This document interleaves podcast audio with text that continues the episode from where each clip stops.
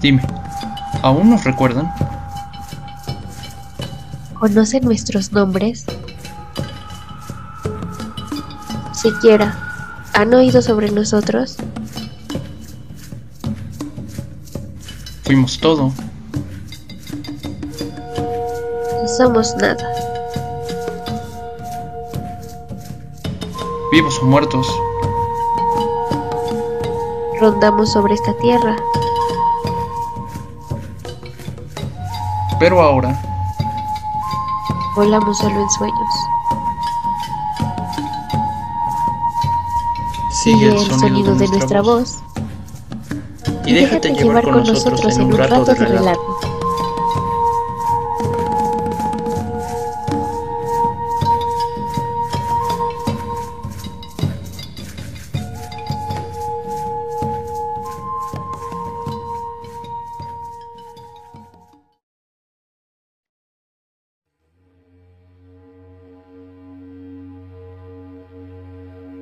Popocatépetl, Iztaccíhuatl, dos enamorados, un destino cruel.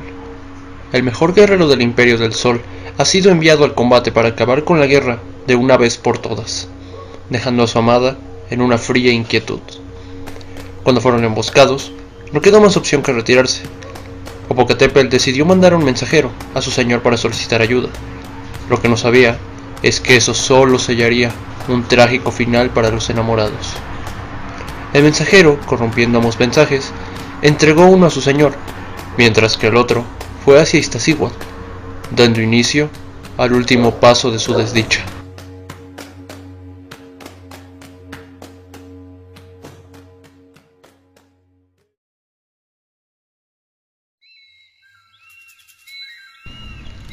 Disculpe, mi señora. Tengo un mensaje para usted. Lo decía al tiempo que le entregaba el collar a Iztaccíhuatl. Eh, ¿Qué es esto? ¿De qué trata? Dijo asombrada. Es de parte de Popocatépetl. Lamentablemente, está muy herido. Una trampa lo hirió mortalmente. Y me pidió personalmente que le entregara esto. Como un último regalo para usted, mi señora. Dice que la amaba, más que nada en este mundo. Y lamenta no poder cumplir la promesa que le hizo antes de partir. Lo siento mucho, mi señora. Lamento ser yo quien le traiga tan terribles noticias. ¿Qué puede ser peor para alguien que perder a quien más ama en esta vida? La pobre mujer no podía creer en aquellas palabras. Inmediatamente se ahogó en sus propias lágrimas. Desde ese momento, La tristeza le quitó la vida día tras día.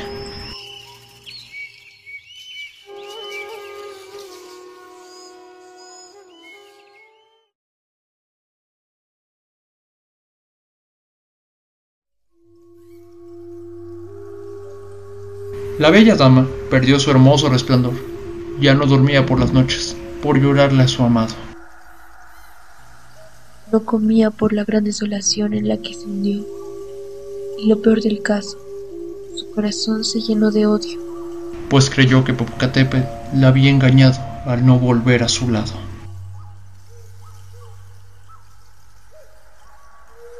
Me mentiste. Dijiste que volverías una vez más. Seríamos felices hasta que la muerte nos llamara. Y que viviríamos en una tierra llena de paz. Pero me engañaste. Y mira cómo me dejaste.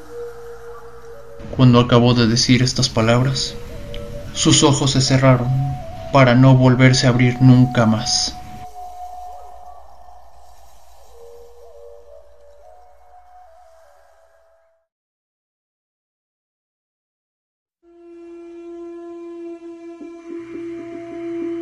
Pasó un tiempo y finalmente regresó Popocatépetl victorioso, justo como lo había prometido. Mas no sabía la terrible noticia que le esperaba llegando a su hogar. Mi amor, al fin he vuelto. He traído paz a nuestro pueblo. Por fin podremos ser felices como lo prometí. Pensaba mientras marchaban de regreso a su pueblo. Una vez llegó al pueblo, Notó que el ambiente era muy tenso y triste. Además, vio que muchos los miraban con gran asombro. Como si un fantasma caminara entre ellos. ¿Qué es lo que sucede aquí? ¿Por qué la gente actúa tan extraño? Sin perder el tiempo, fue hasta el hogar del Tlatuani para informar sobre su victoria para reunirse con su amado. Lamentablemente, el, destino, le tenía preparado, terribles noticias. Mi señor, ¿qué sucede? ¿Por qué están tan tristes? ¿Qué le pasa a la gente allá afuera? ¿Y por qué me mira de esa manera? Es imposible. Esto no puede ser. Tú deberías. ¿Cómo es que sigues con vida? ¿De qué está hablando? ¿Por qué me dice que debería estar muerto? Exijo una explicación, mi señor. Tu mensajero nos avisó que estabas malherido, al borde de la muerte, y que el manto de Mictlatecuhtli estaba pronto a llevarte a mi clan. ¿Cómo dice? Pero eso no es todo. Cuando fue a darle un mensaje que le encomendaste para mi hija, se hundió en la miseria desde que escuchó esas palabras malditas. Y ahora, ahora... ¿Dónde está igual? Ha muerto. Y así, un terrible destino se cumplió. Y Tlatuani lo guió a donde se encontraba el cadáver de su hija. Frío, pálido y marchitado por la tristeza en la que se ahogó. Mi amor, perdóname, no pude llegar a tiempo. Mira lo que te ha pasado, todo por culpa de ese maldito mensajero. Ya no volveré a ver tu hermosa sonrisa. Ya no escucharé más la melodía de tu voz.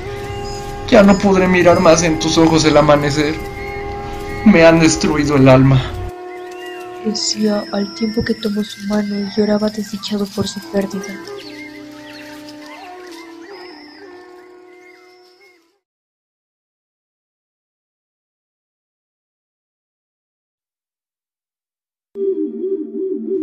Inmediatamente el Tlatoani mandó a buscar al mensajero para castigar su terrible traición, por lo que fue sentenciado a muerte.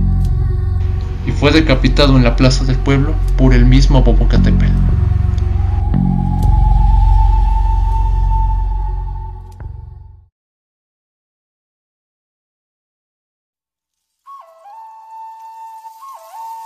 Pasaron los días, y Popocatépetl también se hundió en la miseria pues ya no vería nunca más al amor de su vida, sintiéndose culpable por la terrible muerte de su amado. Fue con Etlatuani a solicitar un último permiso. Mi señor, le ruego con mi vida, permítame llevar el cuerpo de igual a la cima de ese pequeño cerro. Quiero pagar mi condena y velar su cuerpo hasta que los dioses me llamen para partir al más allá. Hoy este pueblo ha perdido a su mejor guerrero, uno como jamás ha tenido en toda su gloria.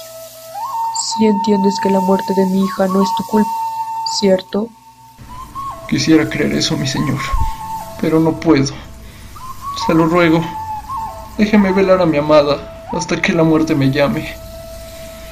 Le imploraba al tiempo que se arrodillaba y lloraba desdichado. Levántate, guerrero. Adelante. Tienes mi permiso. Cuida bien de mi hija. Y así, Popocatépetl se levantó triste y derrotado. Tomó el cuerpo de su amada, llevó una antorcha consigo y se marchó a la cumbre de aquel pequeño cerro. Donde no se volvería a apartar nunca más de Iztaccíhuatl. Esperando hasta que la muerte lo arrastrara al Mictlán.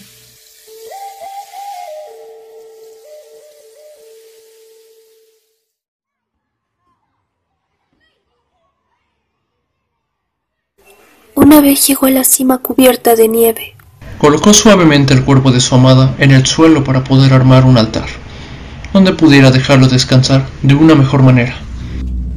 Cuando terminó de armar ese altar con piedras, la levantó y de nuevo la colocó suavemente sobre el mismo altar mientras decía, Aquí dormirás por siempre, amor. No te preocupes, que no volveré a alejarme de ti de nuevo y esta vez me quedaré aquí a tu lado, hasta que mi cuerpo sucumba al llamado de mi clan. Y así se arrodilló ante su amada para velarle el tiempo que fuera necesario. En el más allá, los dioses miraron esta terrible tragedia.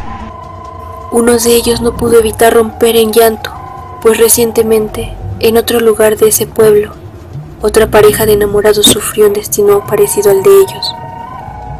Compadecidos por la situación de Popocatépetl, tomaron una decisión para poder reunirlos en el más allá.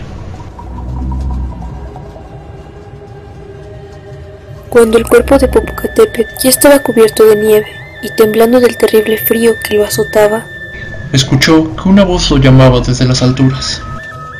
Este no es el fin, hijo mío. Tú y tu amada podrán verse de nuevo. Y esta vez no se volverán a separar nunca más, ni aquí en la tierra ni en el más allá. Terminando de decir estas palabras, la tierra se sacudió estrepitosamente. Popocatépetl se puso de pie inmediatamente y levantó el cuerpo de Iztaccíhuatl para protegerlo. Sus piernas tambaleaban por el cansancio, pero no sucumbió al retumbar de la tierra. Y así como comenzó a temblar, paró de, forma, repentina.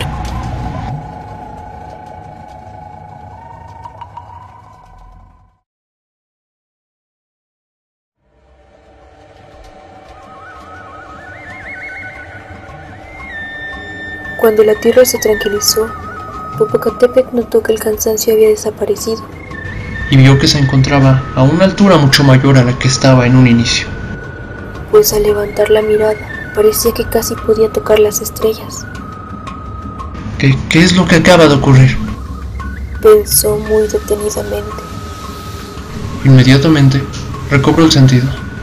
Y cuando se dispuso a poner a su amada en el altar, Notó que este desapareció al instante. quedó asombrado No entendía nada de lo que pasaba. y finalmente Ocurrió un milagro. Aquel manto que cubría a su amada comenzó a moverse. y escuchó que del cuerpo de ella provenía el sonido de su voz. por lo que quitó el manto que la cubría. Mm, Popocatépetl, ¿qué haces aquí? Decía Iztaccíhuatl como si hubiera despertado.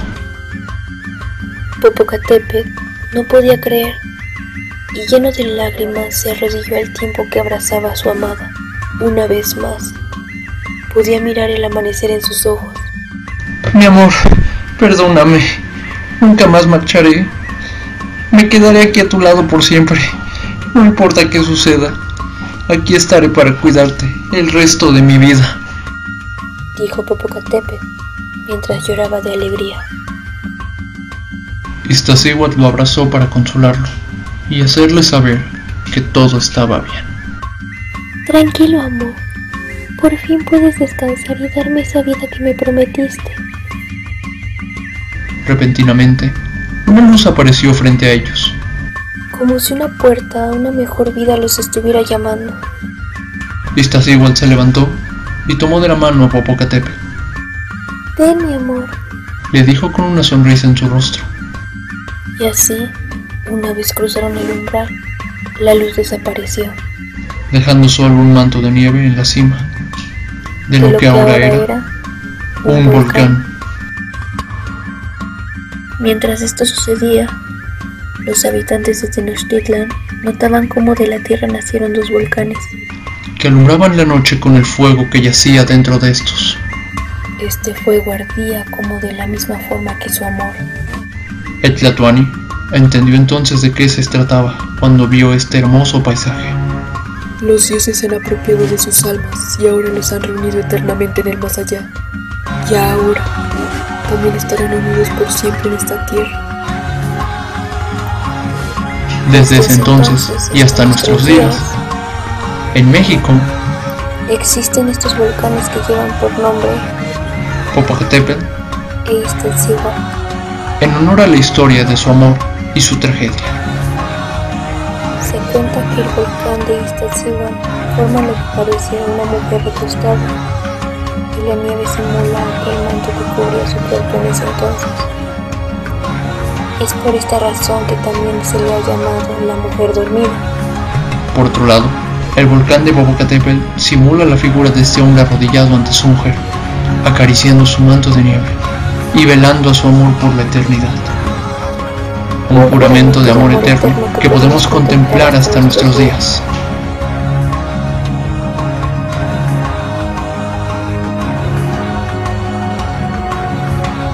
Desde ahora, los dioses se han marchado.